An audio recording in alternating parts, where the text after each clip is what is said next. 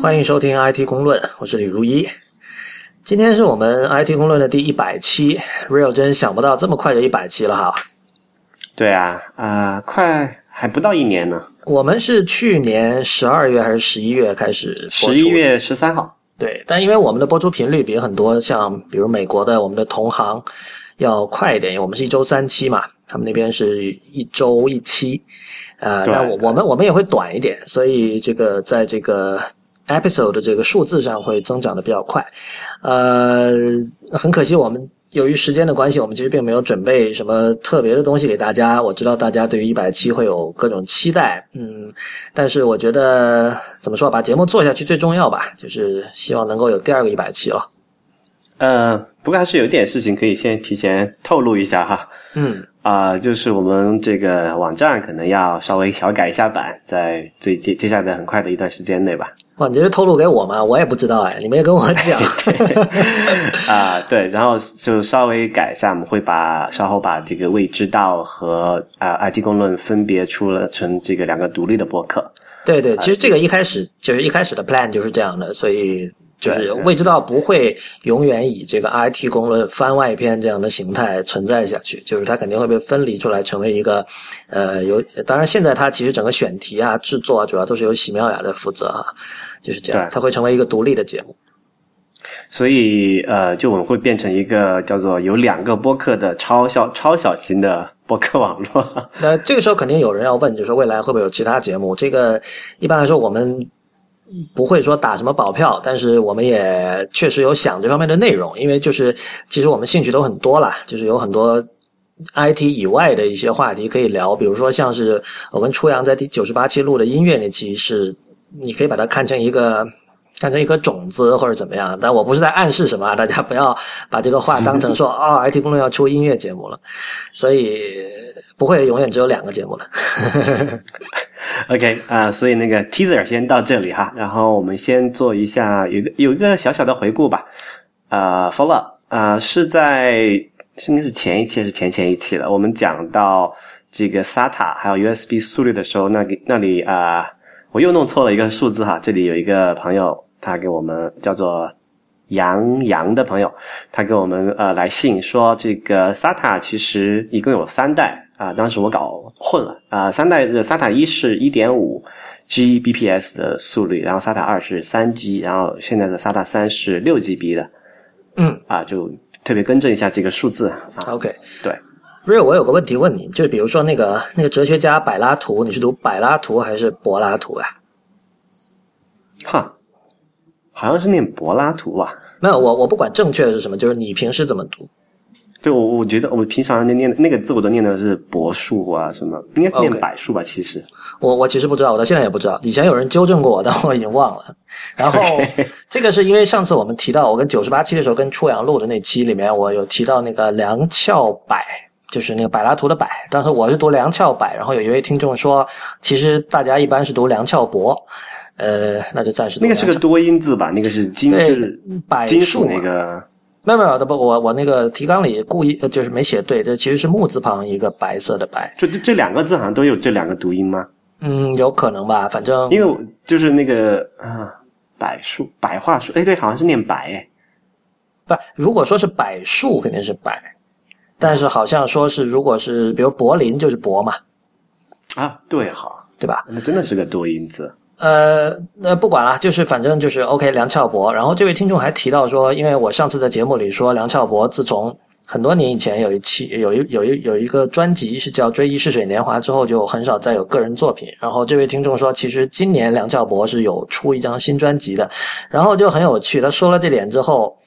我我现在还没来得及去去听哈、就找来听。但是我那天做了一个梦，我梦到自己在某一个网站上去试听这张专辑，然后但是我在梦里听到的那张专辑其实都是不是新歌，而只是把那个《追忆似水年华》里面的歌重新做了 remaster。我觉得很有趣。我觉得这个，因为因为《追忆似水年华》就是在我看来是那种叫音量竞赛的一个牺牲品，就是他把他的那个，其实这个私下这两天我跟 Real 经常讨论，就是以前有人抱怨 IT 公论的音量小嘛，所以地铁上听不见，所以我们一直在想怎么，因为目前我们的这个录音设备不是特别的好，所以我们希望怎么样能够在保证不破音的情况下，尽量让音量大一点。但是这个就是大家可能有人听说过，以前有一段有一阵子，呃，音乐界就是很多这个音乐家他们的这个负责后期制作的人，为了使使自己的歌曲在电台播放的时候能够音量比其他歌曲大，他们就不断的把这个电平推高，然后最后就导致了一种叫所谓英文叫 loudness war，就是。音量竞赛的这样一种一种不好的局面，其实他们这个是通过呃音频后期制作的一个叫 compression 的一个做法做到的，就是这这种做法其实是牺牲了这个动态对比，就是最大声和最小声之间的这个区别。所以我我觉得梁翘柏 当年那张《追忆似水年华》好像也有这个问题，然后就可能意味着我我心目中一直希望他把这本这张唱片重混一下，重新做一下 remaster，然后在梦里实现了。呃，OK，然后还有是今天我在 Twitter 上看到了一个叫 digitalmusicnews.com 的网站，它做了一张图。我看这张图之后，我就很后悔，如果当时这个在我录九十八期之前，就音乐的那期之前能看到这张图，会很好。因为这个是什么呢？这个是他把他根据 RIAA，就是美国这个唱片工业协会的数据。把一九七三年到二零一三年的美国的音乐销量做了一个柱状图表，那么他统计了什么东西呢？统计了就是各种音乐媒介的销量，比如说 CD，呃，黑胶唱片、卡带，甚至有以前的这种八轨录音带。然后这什么东西？八轨录音带是七十年代的时候的一种，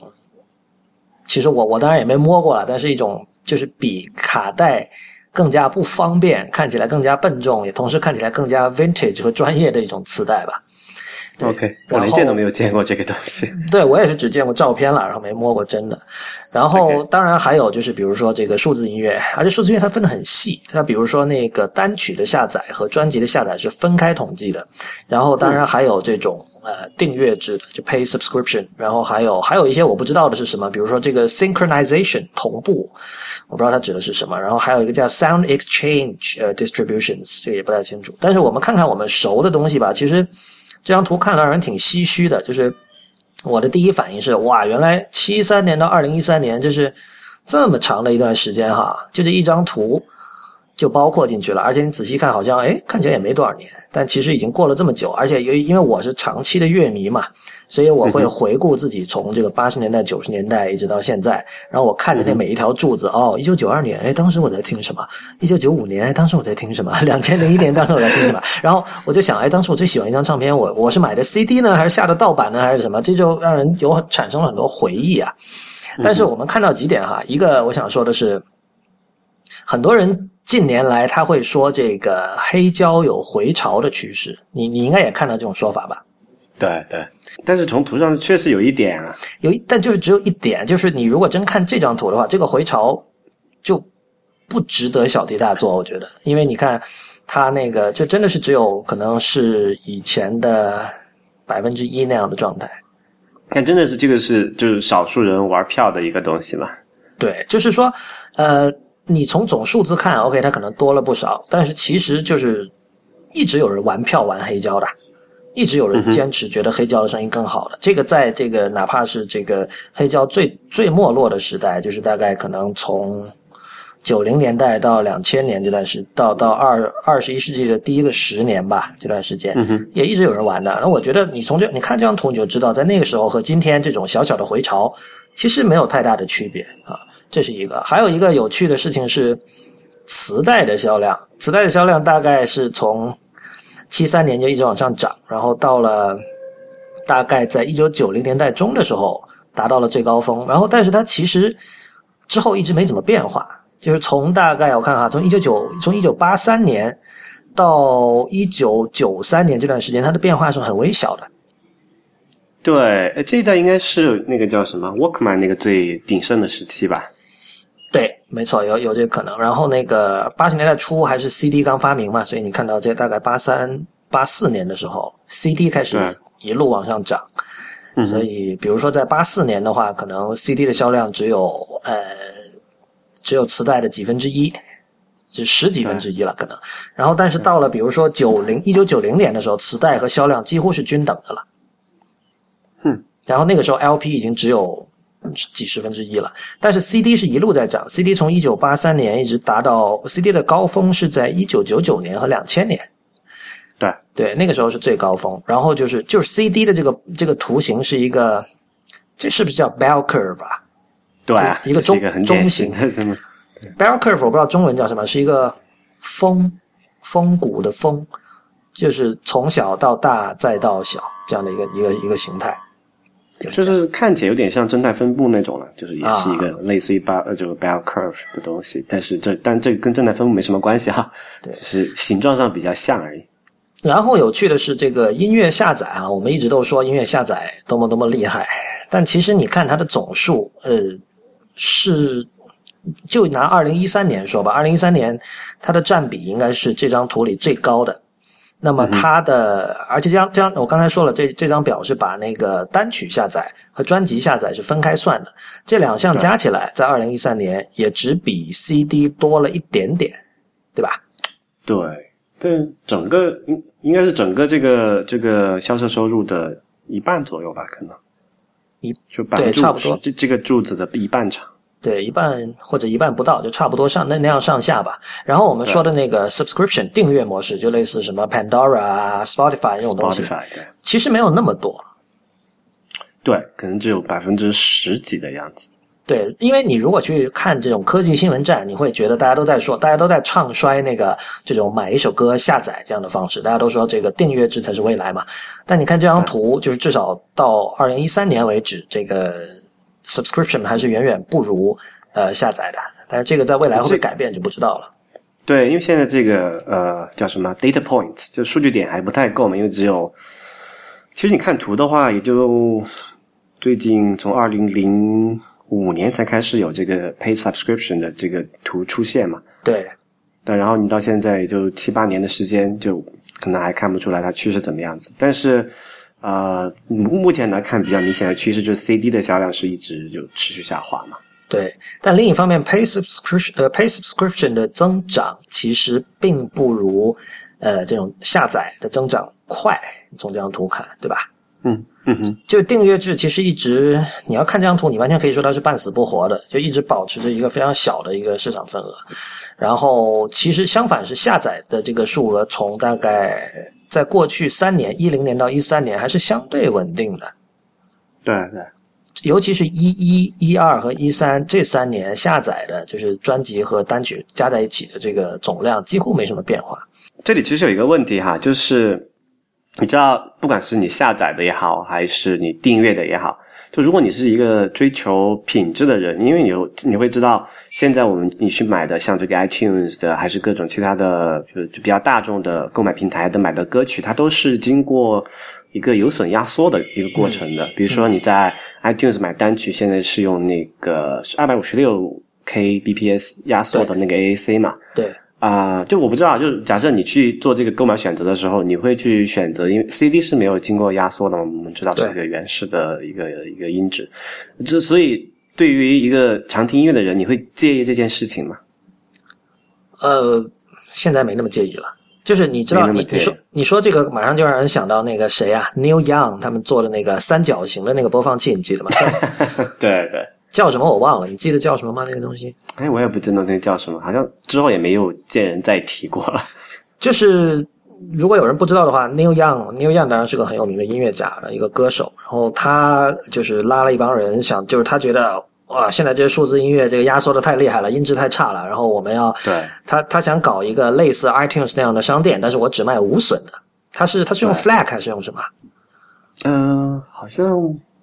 好像是 Flag 吧，我记得。这反正不重要了，就是某种某种无损压缩的格式，就是 CD 音质，然后我卖给你，可能卖的贵一点。但是这个来说，怎么说啊？我觉得真的就是设设备比这个音乐文件的品质重要很多吧。我觉得对于大多数人来说，哈，就是你知道，大多数人都还在用，比如说 iPhone 自带的那个白色耳机，就已经公认对，这是音质比较糟糕了我想。我也想吐槽的一点嘛，就是很多人其实就我我知道的很多人说他会介意这个，哎呀，我花钱为什么买个有损的音乐，对吧？那其实在，就是在二百五十六 K 那种就是码率的情况下，你用普通的这种几就几百块钱、一两千块的设备是听不出任何区别的。对，而且说老实话，对这种音质要求最高的永远是古典音乐。嗯，就所以，如果你是听比如流行摇滚为主的话，这方面就是它的影响会会少一点。不是说没有影响，但影响会少一点。呃，我我自己来说，我肯定是很乐于见到有卖无损的啦。但我觉得这个就是它有可能像现在的黑胶唱片一样，就如果它放到这个表里，它的份额可能最多最多就 就跟一二一三年的黄色的那一段，就是 LP 黑胶那一段一样。那呃，作为我个人，我很欣赏，而且我我也我我我相信我会是它的用户吧。但是。嗯，就是它不是一个在产业上能够产生多大波澜的一个东西。我觉得就还是便利性比较重要一点。对你，其实就到今天，都有大量的人说我听不出一百二十八 K 的 MP 三和呃我没有压缩的 Wave 或者 AIFF 之间的区别，那何况是二百五十六 K 的了，对吧？对对。嗯，还有一个是忘了说哈，就是上次我们不是批评过那个，就是吐槽过。呃，当时我们讲的是呃，微风发的一篇关于 iCloud 安全的文章。后来经过指出，那个文章不是微风自己发的，它是微风转发的。然后这篇文章是来自于一个叫做少数派的一个网站啊，这里就是澄清一下。对对对，向少数派道个歉。虽然我不知道这个网站是是什么，但是我们我们看到那篇的时候，我是看到他在那个新浪微博上以长微博的方式发的，就是我觉得这个再次。就是这次坚定的让我觉得长微博不是一个好东西吧，因为 就你知道长微博就是个图片，然后一般来说他们会为了为了这个 branding 的需要，他们在自这个长微博底下打一个水印，比如那天我看到的水印就是微风网的，然后我没有去查证，但有可能我我记得他没有打少数派的那个那个 credit，所以这其实是很 fishy 的一种做法，但不管怎么说吧，就是。这是少数派的文章，不是微风的文章。OK，好吧，那最近 Twitter 有一些变化哎，我我觉得我觉得 Twitter 已经基本就是基本完蛋了，微博化了对吧？微博化，而且你有没有发现最近收到他们的那种虽然不算垃圾邮件，但是是那种真的你不感兴趣的邮件越来越多了？推广邮件吗？对，要么就是说，比如说看看呃，你你这个这些是你已经错过了的 tweet，就这样的邮件，但我没有错过啊，每天都在看啊。哎，对啊，说到这个 tweet，呃，人家有些人看那个 Twitter 也好看微博也好，他有就大概可以分为两类人嘛，一种叫做就是一定要扫完全部的，就不管是你精读也好，细读也好，你要知道哦，今天我看完今天的更新了。然后另外一种人是，哎呀，没看到就没看到吧，直接跳到今天看能看多少看多少。你是属于哪一种人？呃，回答之前，我先把那个刚才那个有一个最近的事儿说了，就是 Twitter 现在开始它要有一个新功能，这个功能我们暂时还没有看到，但是呢，他说他会在你的时间线里去显示你关注了的人，呃，去加了星标，就是 favorite 的那些 tweet。换言之，比如说那个我我 follow 了你嘛，real 对吧？嗯。然后你那天看的时候，你发现有一篇东西你觉得很好，你就点赞了，就加了个就 favorite 了，在在 Twitter 的这个宇宙里是叫 favorite。你加了星标之后，我在我的时间线上会看到，我不知道它具体它会什么形态，可能是什么 real 曾 real 把这条 tweet 加入它的收藏夹或者是什么。哈，要这样吗？对，但你知道这个就很恶心嘛，因为就是。就是 Twitter 有一个很大的好处，就是用户的使用的自由度很大。比如说，我用 Favorite 功能，其实我并不是表示一定表示说我很喜欢这条 tweet，有可能是说啊，我现在没空，我现在在外面，我先记下来当收藏夹用吧。我知道很多人是这么用的，然后准备回家再看。对啊，而且我觉得这个叫什么 Favorite 是一个相对私人的事情吧？对啊，对啊，对啊。就如果我想把一条我觉得很有意思推转给我的这个这个这个叫什么 follower 粉丝。呃，知道的话我就点就是 retweet 就好了。对啊，你干嘛要把我 favorite 的东西 拿出去？对，事实上，Twitter 不是第一次做这种事儿哈。就是当当年这个官方的所谓的 retweet 功能刚出来的时候，也是有一些反弹的。因为你知道，最早的那个 retweet 是那是民间发明的嘛，是 Twitter 用户发明的。我前面要么加 RT，要么是用引号引起来，或者是有显示一些什么东西。但后来那个 Twitter 官方出了这个功能，就会使得。你在你的时间线上会看到别人 retweet 那条 tweet，然后它是以原来的那个原作者的形态出现的。所以换言之，就是你有时候突然会看到时间线里出现一些你没有关注的人，当时你就就觉得很很错愕。但顶上现在它不是有一条，就是谁谁就是你关注那个人谁谁谁 retweeted 嘛？啊，对啊，就是对，但是就正文是是那个原始作者的那个头头像啊。呃，对，确实是这样。就是他他他显然还有告诉你说，哦，这是 real 呃 real jot retweet 的一条东西，但是因为那只是下面一行小字嘛，就整体上你看到的是一个陌生的一个图标，一个没听说过的名字，然后就是无端端的出现在你的时间线里，你会觉得啊，这是什么？这是 spam 吗？这是广告嘛？就就很奇怪嘛。呃，我现在回答你刚才的问题，我我我是后者，就我不是那种一定要把它读完的人。嗯，就比如说我我晚上可能电脑没关。然后第二天早上起来，我会看我那个 Trade Bot 里有有有几百条，因为你知道，就我 follow 了很多在美国的一些用户，呃，他们都是在我们这边时间的晚上是最活跃的，所以很容易很容易就积累了五六百条、六七百条，而且而且我也有 follow 一些那种类似机器人账号那种账号吧，就比如说有一个专门发各种很很有创意的那种表情的那些东西，就是。还有一些有一些发美女的一些美女图的一些东西，有些什么日本偶像的一些东西，那乱七八糟的，就是数字一一下就上去了。所以，我所以我早就学会了去就不让那个小红标影响自己的心情。所以，就其实对你这样的用法的话，Twitter 它做这个事情，其实好像感觉也不会有太大的负面影响。不，负面影响是在于我盯着它看的时候啊，就是我在活跃的盯着我的。就是 Twitter 时间线的时候，里面会啪出来一条，很可能是就是很很扯的一条东西。就是比如说你你只是有一条东西，你想着说我先记下来，下一期的 IT 公论里我们要聊，可能仅仅是出于这样一个目的，你你加这条，但是你还好了，因为我们是同事嘛。那你可能你你有兴趣聊的事情，我我也想知道。但如果是很多其他人就不好说了呀。对，就我觉得，而且他这么做的话，就是那这个 retweet 和 fear 的界限在哪里？对啊。当然，这个有一点就是说，它应该只会在 Twitter 的官方客户端去强制执行这样一种做法，然后在所有的第三方会不会强制，现在不知道。我我们的判断是，第三方客户端应该还是享有一定的这种自由的。比如说，如果我用 Tweetbot 的话，暂时不会出现这种讨厌的状况。呃，我觉得 Twitter 会觉得，因为现在肯定第三方客户端的这个用户量远远远远小于官方客户端了，你觉得是吧？嗯，这个我不知道啊，这个要看数据才知道。反正我是我我自己是用这个官方的客户端的，就不管啊，你是用官方的？对，不管是在 Mac 上还是在这个叫什么，就是 iPhone 上，也是我都是用的推的自己的那个客户端。哇，我好意外啊！我觉得 Mac 上因为我因为我算我其实我觉得我算不上一个 Twitter 的呃叫什么重度用户嘛。对你不是，所以你不是，所以这些呃第三方的客户端的做的一些改进啊，或者是这种就提高效率的事情，对我来说。呃，感觉意义其实不是很大，然后我还要去学习一下的，何必呢？嗯，好吧，但反正就是说，我觉得，我觉得有一点啊，就是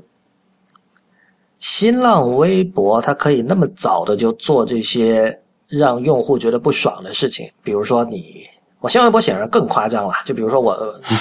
I IT 公论的这个账号。它是没有 follow 任何人的嘛？但是我经常会看，因为我只是拿它作为一个一个一个推广的工具，一个和大家交流的一个地方。但是我经常会看到我时间线里出现一些推广的一些，就完全跟我无关，而且我我我也不感兴趣的一些一些广告 tweet。当然，它有标注，它有注明这个是是好像上面是有推广两个字还是怎么样？但是这个就是完全不知道的，莫名其妙的有一天就出现了这样的东西。在如你是在网页上网页版看到，还是在客户端里面看到呢？我在官方客户端，新浪微博的官方客户端看到，就是那个是 iPhone 的那个客户端，对吧？对，对，这点我觉得 Twitter 和就 Twitter 的的 iPhone 版跟那个也也就是很近似，但是我知道 Twitter 的这个官方的 Mac 版好像反而还一直没有插播那种就是所谓营销广告嘛，一直都我是一直都没有看到。哦，promoted，你说的 promoted tweet 这个，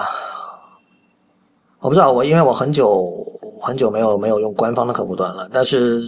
对我我继续刚才的说说继续刚才的那个话哈，就是说新浪微博其实更早的做了这些让用户不爽的事情，然后现在 Twitter 它的做法越来越像新浪微博了，是这样一种状态。然后，但我觉得 Twitter 有一个好处就是它还有一批那种早期的 hardcore 用户在那儿守着，这些用户说白了就是他们一般美国用户哈，就年纪比较大，现在可能都是三十五到四十岁这样的人。然后他们可能从零六年、零七年就开始用 Twitter，而且这帮人在这个电脑行业的时间也比较久。然后他们多多少少是，呃，随着这个 personal computer 就个人电脑这一代，呃，这这些技术成长起来了。那么他们就很在乎所谓这个自己的权利啊，呃，隐私啊，还有就是所谓开放标准啊这些事情。但是。呃，中国有相当多的这种电脑玩家，其实没有经历过这样的一种呃文化套路的洗礼吧。而且我觉得不光是这个，就是 IT 行业是这样子，就是你不觉得很多事情中国人对某些恶行的容忍程度要高很多吗？对，这这现代化程度不够的这个原因嘛，我觉得这个已经很明显了。就是呃，比如比如说，我说一个很简单的例子哈，就是。对于大公司的这种谨慎态度，嗯哼，我觉得在中国是不够的，尤其是在互联网行业。就是我觉得有一个嗯，现代社会的基本常识吧，就是大公司一定是邪恶的。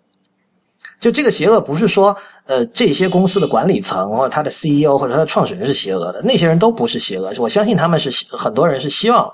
呃改变社会，或者是提供好的服务和产品给人，但是。这个是公司的体制决定的。一个公司一定大到一定程度，它为了这个自身的利益的不断的扩张，它一定是会，就是它的利益一定是会跟这个用户的利益在某些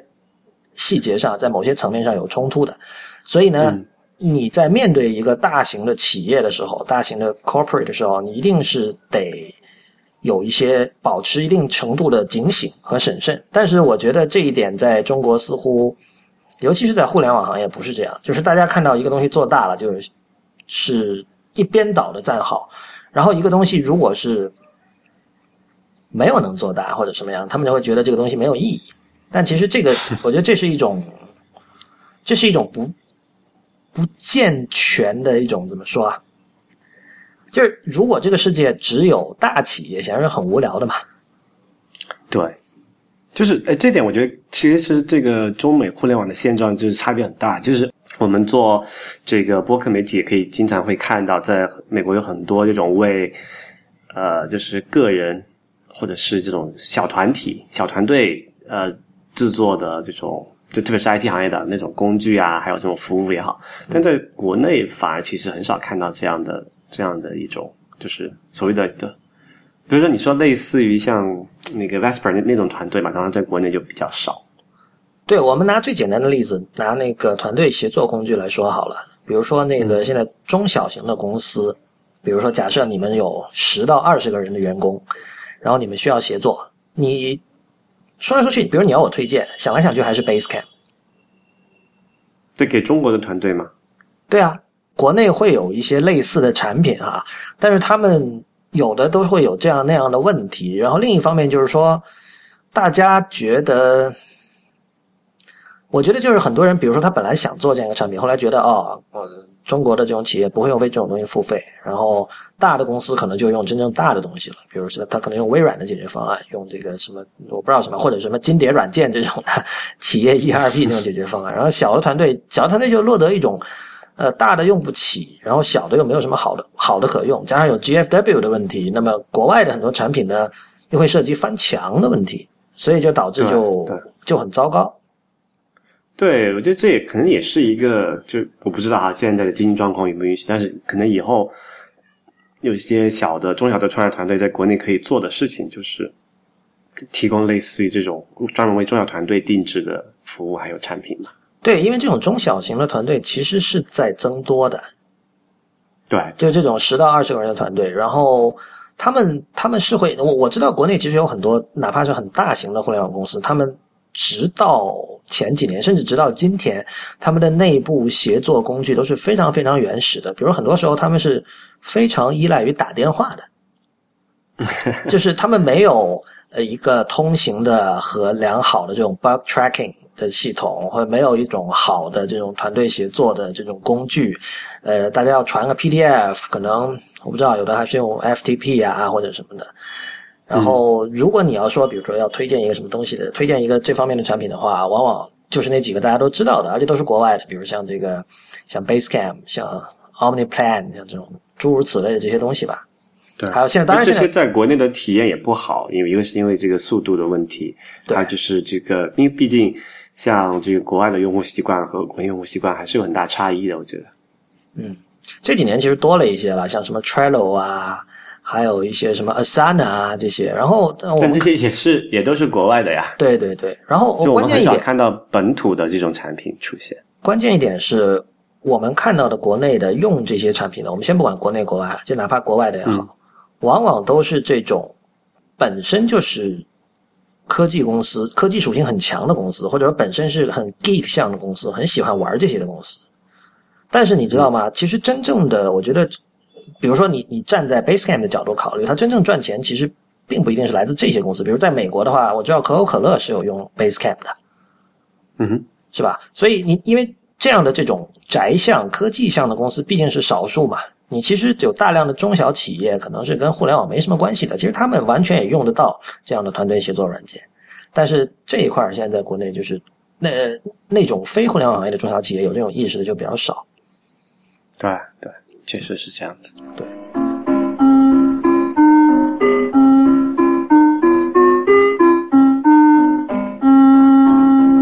其实不太想聊这种就是让人感觉特别灰色的 一种一种题目啊。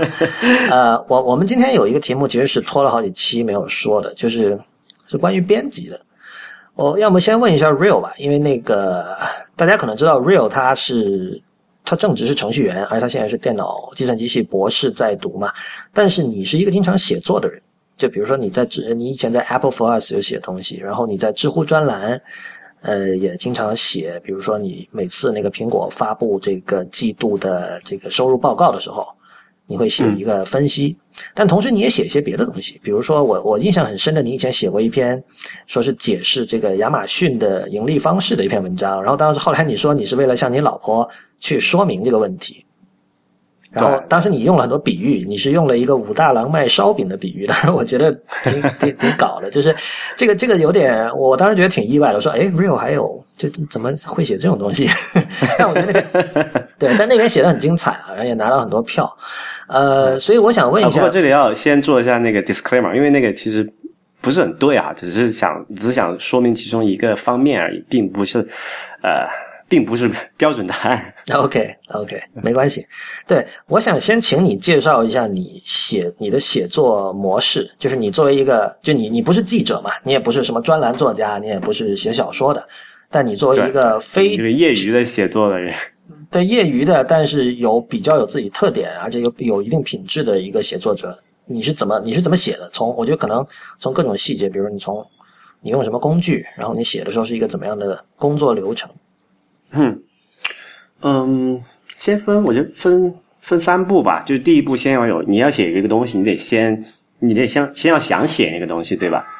所以，比如尤其有时候我看到一个什么，就比如知乎上嘛，经常会有人向我提问，问什么问题啊？我觉得呃有意思的话，我觉得我能提供独特见解那种见解的，我会就就摘几个来答。然后就是我平常阅读的时候看到一个什么东西，然后让我产生一个什么想法啊，大大概是这样，会有一个写作的动机在那里。然后就是这个怎么写的问题，因为到这一步的话，一般我脑子里面都会有一些，就有几个所谓的这个这个 idea，就是有一个属于什么片，就是可能文章的一个片段也好，还是有一个整一个大概的结论，或者是一个大概的一个观点怎么样，就是会在我脑子里面出现，然后我会把它记到一个就是笔记本，就是那个记事本软件里面去，就形成一个所谓的一个一个。你看，叫 draft 草稿也好，不也不叫草，叫叫 outline，就是一个叫什么骨架。等一下，就是等一下我想，说，你这个 outline 你是真正按照那种技术意义上的写成那种 outline 吗？就是一条一条，然后后面有缩进的那种。呃，最开始的时候不会有缩进，因为最开始只有最主干的，一般就是可能两三条、三四条这样子。嗯然后我再再去想它的时候，我会在每一条主干下面再缩进，然后再补充几个相关的观点也好，还是数据什么佐证之类的。OK，就大概就这个是一个 outline 的过程，就是你先就好像你画一个树一样，你先画主干嘛，然后再画枝叶。嗯。啊，然后偶尔偶尔的时候呢，就是比如说我在外面做什么事情，突然想到，哎，有一有一个就是这个段落的片段，我觉得这样说挺好的，我就先回去先把那个片段先写下来。嗯。然后就有了这么一些，就是这个主干和一些片段之后，才就是在这个文章的正式的写作的时候，就会把它呃，就逐渐去给它呃叫什么，做填满、填充嘛，填充一些具体的内内容、连接词，就怎么去，就是几个观点之间怎么去连接，然后段落与段落之间怎么去过渡，然后就会形成这么一个呃草稿。嗯，然后草稿之后，我会可能再去通读几遍，然后觉得哪里语句不对的要改一改，或者有些什么呃事实的要去查证，就是所谓的那个 fact checking 嘛。嗯，然后这样就会形成一个我觉得可以发的文章，然后我就直接，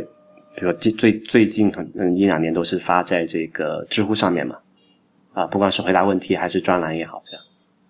所以在这个过程里，有没有哪个步骤？我就我现在让你去回头看哈，就是你抽身出来以第三者的角度往里看，你觉得有没有哪一个步骤你是有意识的在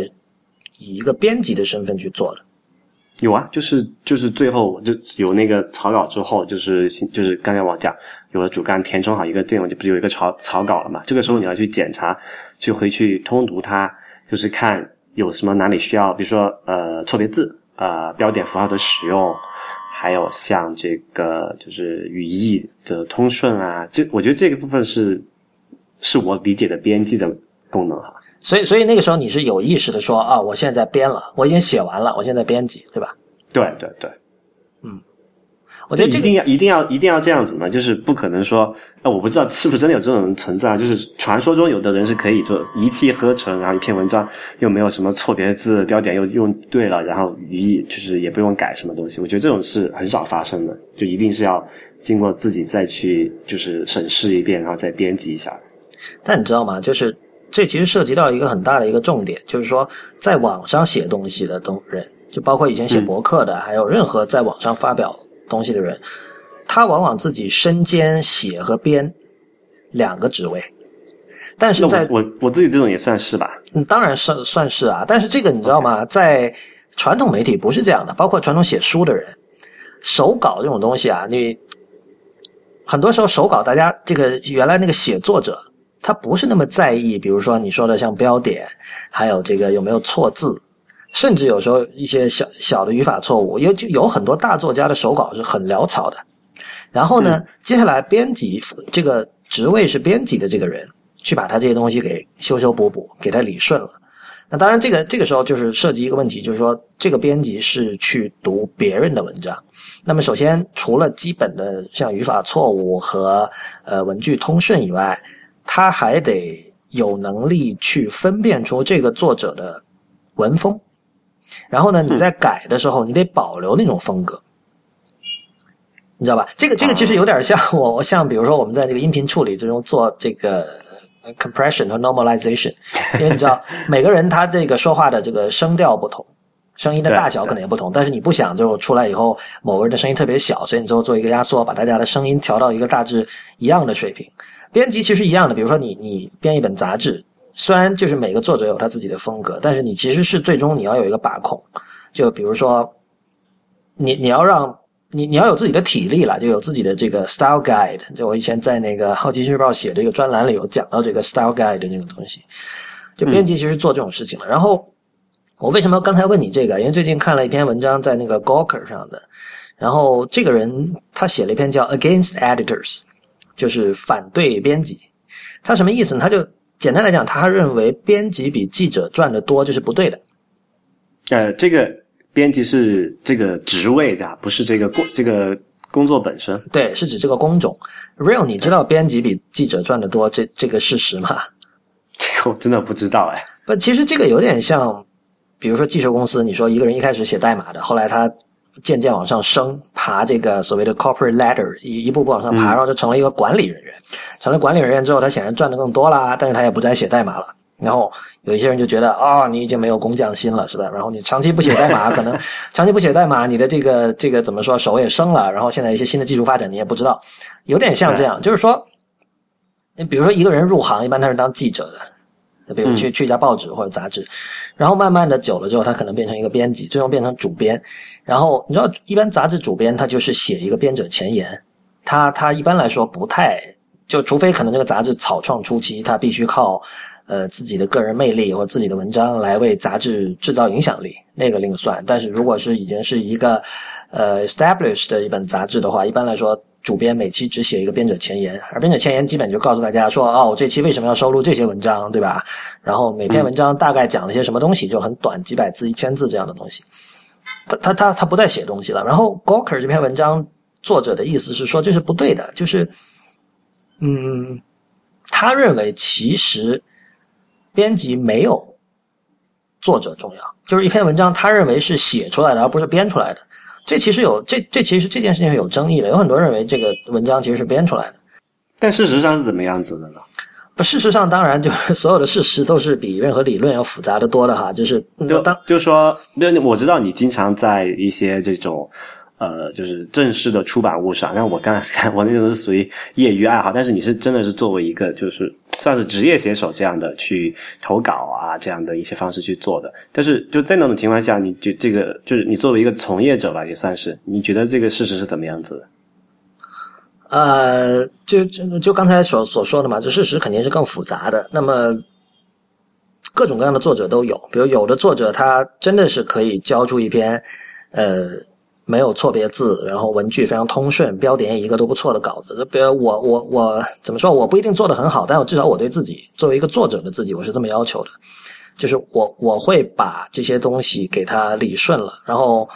呃，我不希望就是最终那个编辑要改很多东西。就你知道，还有的作者他甚至是不许你改的。就当然这个是有有一定的名气的作者了。就是我我以前认识一个人，就是他写专栏，呃。坚决不许你改一个字，而且你不许改动分段，不许加小标题，还 对，因为这个人他说他特别讨厌小标题，对，嗯，对，但我我不知道，这有的时候可能是你知道，有的时候这这你知道现在很多这种在网上写东西或者在网上做这种新媒体的人会说，呃，加小标题可以让大家可以帮助大家更加轻松的阅读嘛，这样把长文章分的短一点。但其实这不是新的技巧，这个以前在做日报的时候，很多人都是这样的，就是编辑会。会会说你你长文章你要加小标题，这样可以让大家读的更加更加舒服一点。这其实是个很旧的技巧，当然，所以嗯，你知道，当然还有一些作者就是他交来的稿子会非常潦草，那就需要大改，真的需要好好编辑一下才能发的那种。对，但就是说为你你可能要问为什么编辑还愿意像这样的人约稿？那肯定是这个人有他的一定的这种强项了，对吧？就是他。他有，比如他有名气，或者他本身是一个这个业界的一个一个腕儿，或者说他他能接能采访到一些你采访不到的人，就诸如此类的。但是这种稿子可能你就要下大力气去编。然后你说哪个重要？嗯，真的很难说。我觉得这个没有办法一刀切给一个那个。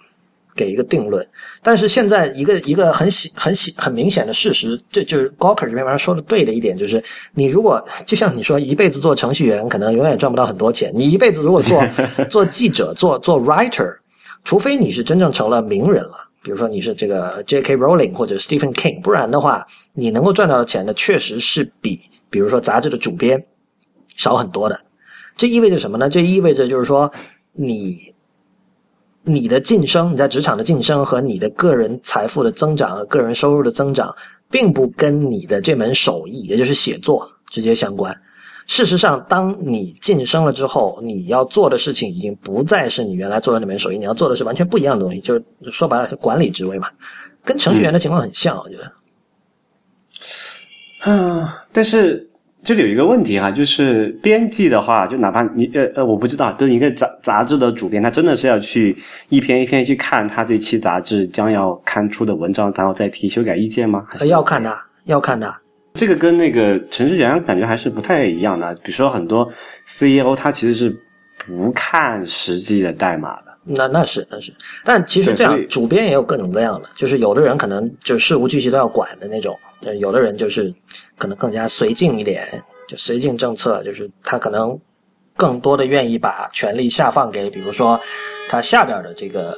这个就是我不知道叫什么 deputy editor 或者或者什么样的人，那么他自己可能就管一些别的事情。这个每个人风格不一样，但是有一点，我觉得 Gawker 这个文章有一点说的很绝的，而且。怎么说？这其实是他，我觉得他戳破了一个，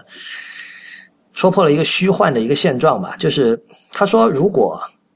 比如美国写作界的《纽约客》显然是一个非常神圣的杂志了，大家都觉得这个他们的编辑显然在这个这一门手艺上已经达到了炉火纯青的一种状态哈，至少就是大家 generally 是这样看的。那么你去找一篇《纽约客》上的文章，就已经登出来的，就已经编好了的，然后你把它交给另外一个编辑看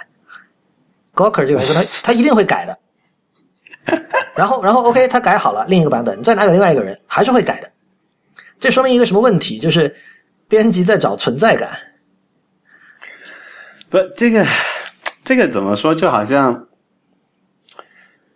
就就好像程序员写代码一样，写出来之后，我们现在啊，这个其实刚刚你说那个跟 CEO 那个比喻可能还不是很对啊。我觉得有个更恰当的比喻，现在就是很多公司在流行叫做做一个叫做 peer review 的东西。嗯，就是我写出来代码，然后你给我过一下，看一下有没有是明有没有明显的问题啊，要要可以就及时指出嘛。嗯，我觉得更像这个过程。然后这个过程有个有个什么问题呢？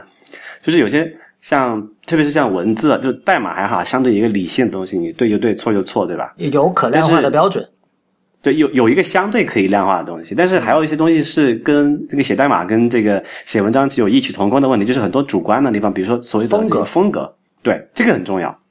然后风格的话，你说像代码那种相对死板的东西，每个公司它可以有一个什么所谓的这个 guideline，就是一个条一个则例，然后说大家都照这个则例写就好了，然后就不存在说啊，我一定要坚持某一个，就某一个这个程序员自己要坚持自己的一个风格。但是写作是很不一样的嘛，就这个风格可能是文章的很大的很重要的一部分，你就不能说大家都照一个风格来写，对吧？这个杂志不然读起来也就索然无味了。那么在这种情况下，就说那这个这个。文章的质量还呃如何？还有需不需要再次所谓的这个编辑，还有再修改，就变成一个很主观的东西了。那么一旦这个变成那么主观东西，你就很难有一个既定的标准，那肯定是停不下来的一个过程啊。但是其实哈，我不知道大家有没有，我不知道就是程序员以外的群体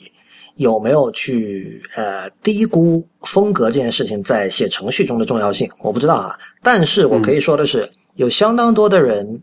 呃。低估了这种风格的统一，就低估了泽力，低估了 style guide 在这种媒体写作中的重要性。就比如说，尤其是很多新媒体网站哈，它其实是没有这种东西的。就是他他不觉得，就是他会觉得哦，你比如说我有个 CMS 系统，我给你开一个账号，你写完你就上传就完了。很多人是这样的。就是他，他，他，他反而觉得，就像你刚才说的哈，你说每个作者有自己的风格，然后我们不可能，呃，一个一个媒体全是一种风格，这固然是对的，但是我觉得，其实，在你说那句话的时候，你多少也低估了这种统一的重要性，在对对于一本杂志来说，就事实上哈，我觉得这个。一本杂志，你去去去拉去做 normalization，把文章做 normalization 的这种重要性，和你刚才说在这个公司一家一家科技公司在做这个呃对代码进行 peer review，在这种代码的风格上有一个则例来来把它统一，其实是几乎是差不多的。所以，这时候编辑的难度就在于你怎么在保持每个作者的个性的同时。能够做到这种 normalization，这方面确实纽约客做的很好，你知道，但这这是一个长期的过程哈。这个一方面就是你可能事后你你改稿子，这是一个很直接的，大家都知道的。但另外一点是你这个媒体只有在做了一段时间之后。你的潜在的这种作者和 contributor，他才能够知道你是一种什么样的风格。比如说，一个人今天你要给《纽约客》投稿，虽然虽然你说这种就盲目的这种投稿，其实采用率很低哈，但是假设你要给他投稿的话，你肯定会先看看《纽约客》嘛，或者你早就是他的忠实的读者，你会知道他会想要什么样的东西。比如我举个很简单的例子，像他们的编辑是那种他他们会把那些数字全部写出来的，比如一九八四，他不是写四个阿拉伯数字，他是写这个 nineteen eighty four，是把它全写出来的。OK，对，这是这是一个就是他跟别人不一样的地方。当然，这是一个很很小的细节了，但是还有很多，比如说他会事无巨细的把一个事情描写的很细很细。啊，对你说到这个，我突然想起来，这个确实是，特别是呃，美国的那几家主流的媒体，确实是有很强烈的这种自然，就是他自己有一个风格嘛。就是你拿到一篇文章，你可能只看开头一段，甚至开头几句话，就能判断哦，这篇文章大概是出自哪个。哪个，比如说是 New New Yorker，还是这个像 New York Times 之类的这种文章？对啊，就是你只有做到这一点，你才可能确立自己的品牌嘛。就是其实你做到了这一点之后，我我这里可以提出另外一个假说，你就不太怕被那种 content farm 或者那种没有下线的那种盗文的那种网站去转载了，去恶意转载了。因为你转转过去也能发现，哎，这个文没错错好像是那个网站的。就是 怎么说自带水印的文章，你你不你不需要去打水印，你不需要做任何很 fishy 很讨厌那种，你知道有的文章你你把它整个拷贝粘贴，有了下面有一段隐藏的字会露出来，这个什么对 this is from the web website 什么什么什么什么，这就很烦嘛。就是这种自带，就是像你所所说的，就是你你其实不是文学圈的人，但你仍然能看出一篇文章是出自《纽约客》，那这个是这个作为《纽约客》，这是一个很大的成就啊。就所以，所以其实编辑的，或者说就对这种类型的媒体来说，编辑的很大部分的功能就是确保这个我刊出来的文章是有具具备这种风格的，对吗？对对对，其实其实风格是关于说不的，这是一句陈词滥调。说风格是减法嘛，风格是意味着你你你你不做什么，比如说你你不用某一些词，对吧？嗯，这风格是这样才这通过这种方式来做减法来形成的东西，所以呃，就怎么说呢？就是说呃，回到这个 Gawker 这篇文章，我觉得呃，他其实有一点就是那种。我觉得他他是这种，他是一个有立场的文章，他就是是为了替作者出声，你知道吧？他觉得现在作者的待遇不够好，然后他写写这篇文章说，你看作者其实应该赚的多一点。然后为了做到这一点，他采用了这种比较夸张的说法，他可能专门挑了那种编辑的一些可笑的地方来讲。但其实就是说，我觉得编和写，我我很不愿意说这种中规中矩的东西，但就是同样重要的。就有趣的是。在网上写东西的时候，这两个工种合二为一了，这其实有时候是有问题的。你你知道吗？最大的问题就是你没有 fresh eye 了。对，就刚刚才我就想问你这样一件事情，就是比如像呃我这种就所谓的叫做个人写作吧，就是姑且叫做这个名字哈，就是没有没有一个专业的编辑去去会去看我的东西，也没有编一个专业的媒体会去发这个文章，因为就纯粹是自自娱自乐嘛。嗯，那这种情况下，就是我自己。编自己的东西就会出现有一些问题，就是我自己能够感觉到，就是有时候，你知道你自己是发现不了自己的缺陷的嘛？嗯，就是你也很难说，有时候你你你你可能脑子里面想的那么一回事儿，然后你自己在看的时候，你就假默认假设是那么一回事儿，就读出来是那个意思。但是有可能同样一句话，你让另外一个人来读一下的话，可能他读出来的完全不是你想想要的那个效果。我觉得缺陷是一部分，有时候可能确实是有缺陷，可能文章结构上有硬伤什么的。但还有还有的时候，编辑其实是在进行一种风格上的润饰，就像刚才所说的，有这种润饰，有时候是为了使你的文章更加符合他的那家媒体的那种风格。但还有的时候，就是是比如说，他认为他他看出了你自己在追求某种风格，但是你其实在执行层面还没有做到够彻底，所以他说你这里是不是应该？补一段什么谁谁谁的这种 quote，对吧？然后让你这个 argument 显得更加、更加、更加那个稳固一点，对吧？更加可信一点，就就诸如此类这样的事情。然后我其实很好奇的一点就是，你知道 Paul Graham 他每次写文章，他底下都会写这个感谢谁谁谁谁谁谁谁谁阅读本文的草稿，然后而且那个名单通常很长，对对对，六七个人、七八个人，然后对，基本上都是。他老婆是很重要的一个啦，Jessica Livingston。但 Jessica 因为她本身是她是学新闻还是学中文的？呃，学学英文的，不是中文。就是他他就是个职业的写作者，所以他是一个。然后还有他以前的一些 hacker 朋友，像那个那个叫什么？当时发那个发明蠕虫病毒那个人，嗯，呃，Robert Morris 对吧？找他来看。还有那个呃，Trevor Blackwell，这些人都是 Y Combinator 的那个怎么说 partner 吧？他会找这些人去去看一遍，然后。他这是一个挺不寻常的做法。首先，他他找的不是那种职业的编辑，但是都是非常非常聪明，而且在各自领域非常有成就的人。就他可能主要是让大家看一下，就是我在我的 argument 有没有硬伤，因为他他都是写 essay 嘛，这种 essay 往往是提出一个观点，那这个观点有时候可能会要这个交叉引用别人的观点，或者涉及一些别人说过的一些话，然后他可能大家看一下我对这些话的理解有没有问题，就诸如此类的。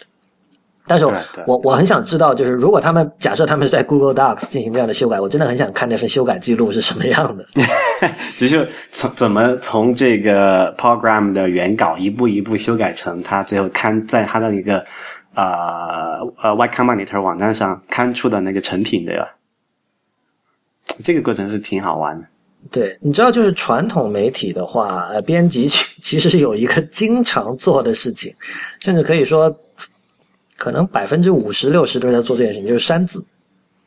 因为传统媒体有版面的限制嘛，你这个文章，你比如说你可能有时候你会跟他作者约定，你说这里写六百字或者写三千字这样的，但是有的时候可能就是啪，突然这个版面多了一个广告。就马上快要下印场了，这时候多一个广告，那么这个时候你就得删字，那这时候你就得有判断说去删哪段。然后，但到了网络上没有这个限制，一般人会觉得这是一件好事，但另一方面也会使得，你知道有很多人说好文章是删出来的嘛，就是你要把它删到就是完全不能再删了，那就是好文章了。那这当然是一个，这是一段漂亮话了，它跟事实并不一定真的完全就是那样的哈，但是。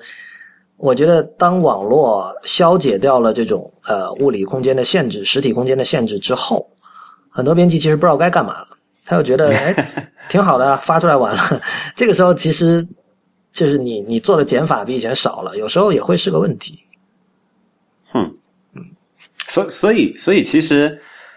呃，就。在起码在网络写作上，还是需要这个编辑这个工作的。那么就有一个另外一个接下来一个问题了。刚才你讲到，如果你这个编辑是为某一家固定的媒体服务的话，你会去说把这个稿件去适应他自己的这个媒体的这个一个整体风格哈。但你说你说对于像我还有像很多比如说知乎上那种就是个人写作的人，他们就能够从什什么样的方式去从一个编辑的去角度去出发，去提高自己的写作或者是这个。呃，文章的质量呢？嗯，我觉得其实有那种写博客经验的人哈，在这方面他已经在进行一种自主的探索了。就这件事情，他他不需要说，比如说听我去讲这些事情，但他也会知道，比如说你你你像以前博客最热的那几年，呃，像比如说最有名的中文的博客，像 Castle 的博客，很明显他是在在经营一种东西，比如他有他有他的结构，比如说今天就放那个叫 linked list，就是我只放最近。可能十几篇我觉得值得读的文章，然后隔两天来一篇长文，然后每个长文有一个栏目名嘛，什么三言二拍啊，还有什么什么忘了具体是哪些了。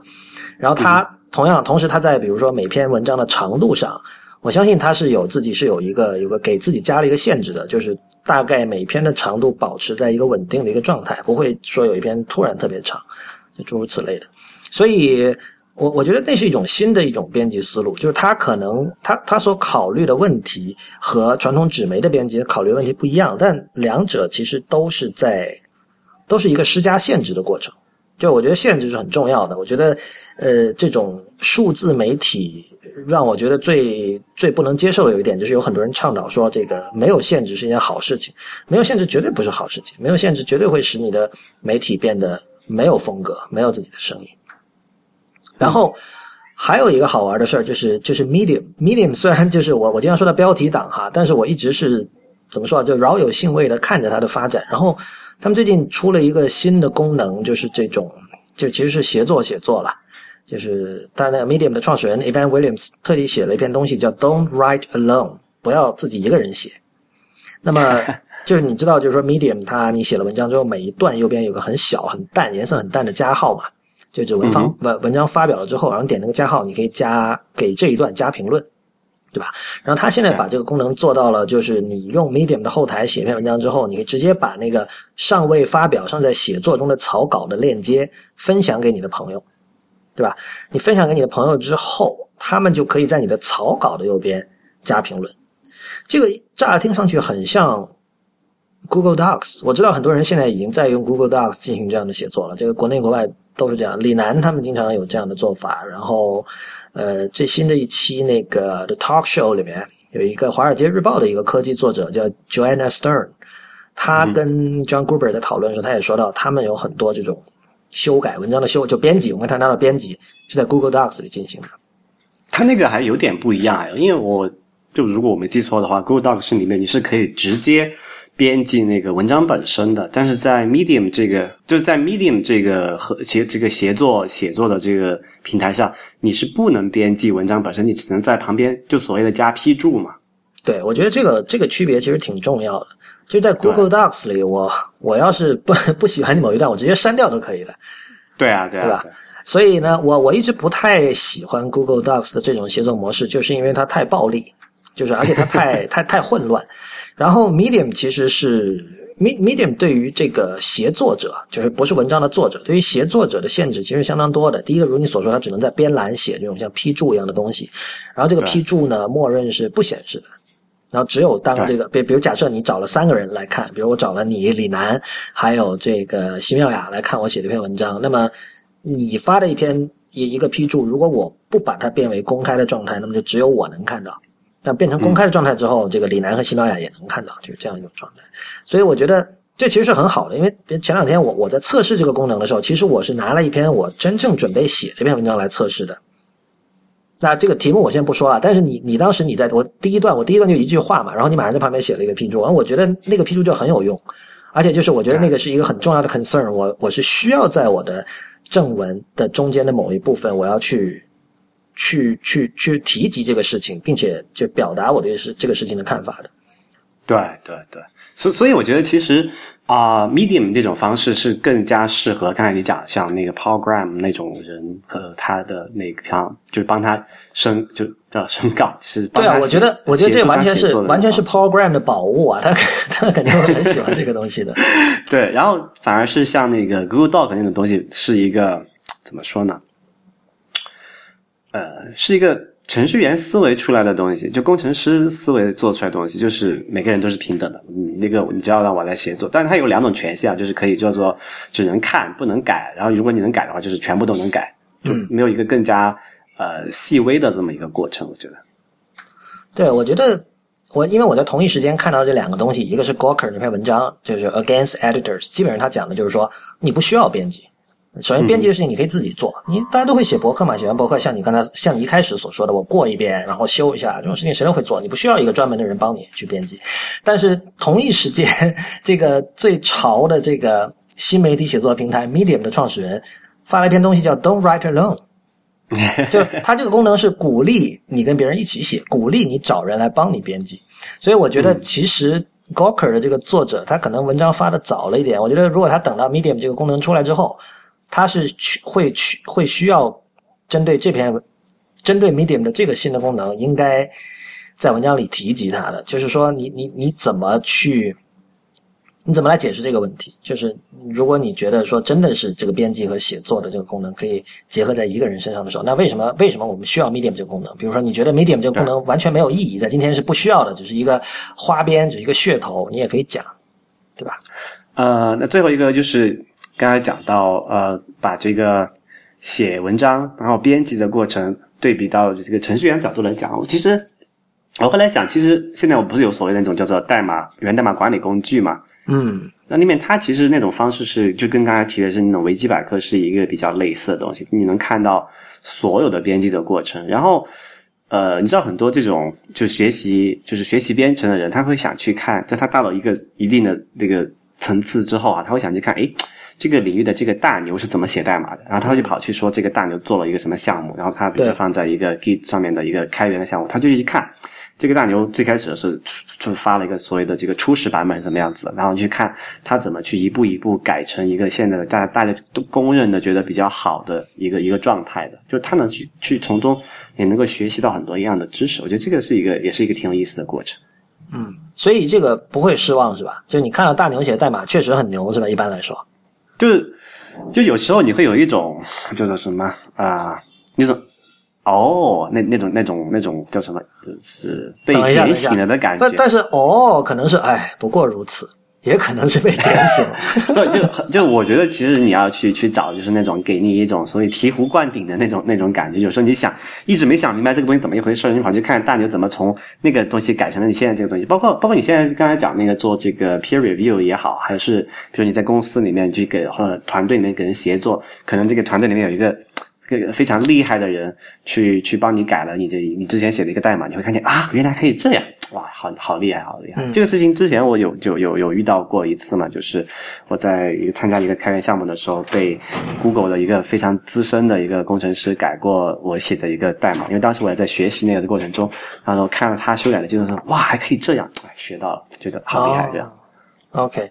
我我自己遇到过一个例子是，呃，就是有有一个很有名的产品，然后我我就不想说是什么了，然后它被收购了，被收购了之后，我我当有一次去新东家的办公室，然后跟那个负责这个产品的工程师聊，那个那个人就说，当时我们接手这个项目之后，我一看他原来代码，心想这怎么办啊？只能重写了。这么这 这为什么会这样？真的，我我完全没有想到，因为这个产品本身它也是一个在业内就是大家比较推崇的一个东西，是一个很有名的产品，大家也觉得这个人不错的。但我当时真的没想到会是这样的一种状态。然后当时我就想，是不是所有的程序员看别人的代码都会有类似的想法？哎，我觉得不是哎，这个情况，比如说你刚才讲那个产品，是因为它的一个作者是一个叫做就一个人在战斗嘛，嗯。然后他就没有像刚才我讲的那种团队的协作的这么一个过程。那么很多时候他会去养成一些，就好像你一个人写作不也没有听过别人的意见反馈一样，会有一些就所谓的恶习啊。所以你是不赞同 Gawker 那篇文章的了？你觉得写作和编辑不应该就是集合被被被被压成一个人的任务，对吧？呃，我觉得还是有一，就是刚才讲我们最好的那种方式，还是有一种就是所谓的刚才讲那个 fresh eye 嘛，就是有一个。就特别是会那种你认为比你资深的，或者是你你赞赏他的这个，不管是编辑能力也好，还是写作能力也好，你觉得比你强的那种人，他帮你去去把一下关，我觉得不管从哪个方面来讲，对你这个作品本身还是有很大的提高。这个作品当然可以是一个文学作品，当然也可以是刚才我们讲的是一个软件代码，还是怎么样？呃，我觉得像 Gawker 他反对的是那种叫做怎么讲？编辑官僚化吧，你这个这个术语来概括一下，就是对，但他但他如果反对编辑官僚化，这篇文章就就很没有意义了，因为任何领域都有官僚，就所以所以这是一个就是什么一个一个度的问题嘛，就就不能说一竿子打死，也不能说就要啊，也不能说就矫枉过正啊，这样。所以所以你觉得通常来说，如果一个产品它就是说我们说软件产品啊，它不是那种一人军团那样的做法，是有一个比如说三四个人的工程师的团队来做的，通常它的代码质量。会好一点，不会造成，比如说他他东家易手之后，新的团队发现这个东西完全没有办法继续继续维护，要重写，不会这样，对吗？对，我觉得起码就文学作品，我不知道团队协协作会是一个什么后果啊。那我们说软件，就软件只说软件的话，我觉得起码因为软件它跟文学作品还是有一点点不一样，就是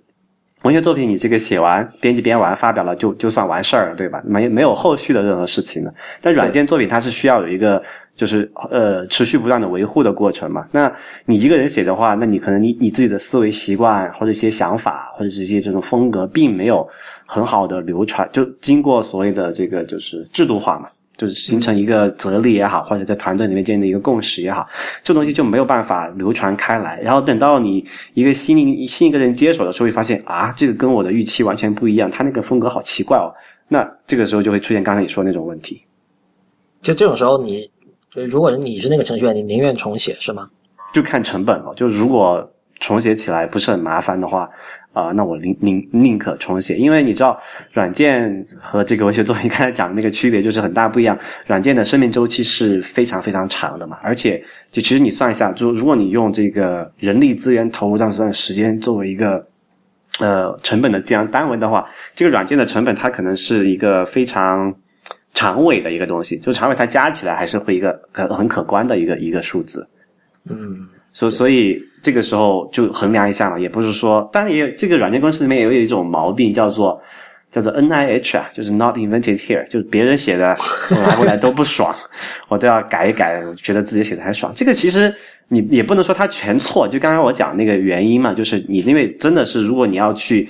一个团队去拿拿一个陌生的代码库过来，然后又是一个完全你不熟悉的风格，你整个团队要去维护它所要做的这个什么叫叫做这个 adjustment，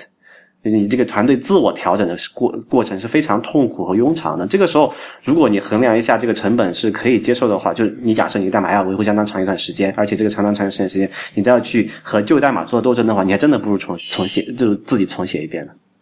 明白。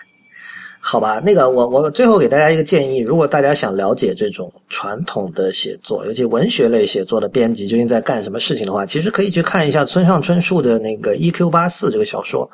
呃，这里就也不最好不要剧透了，但反正它里面有对这个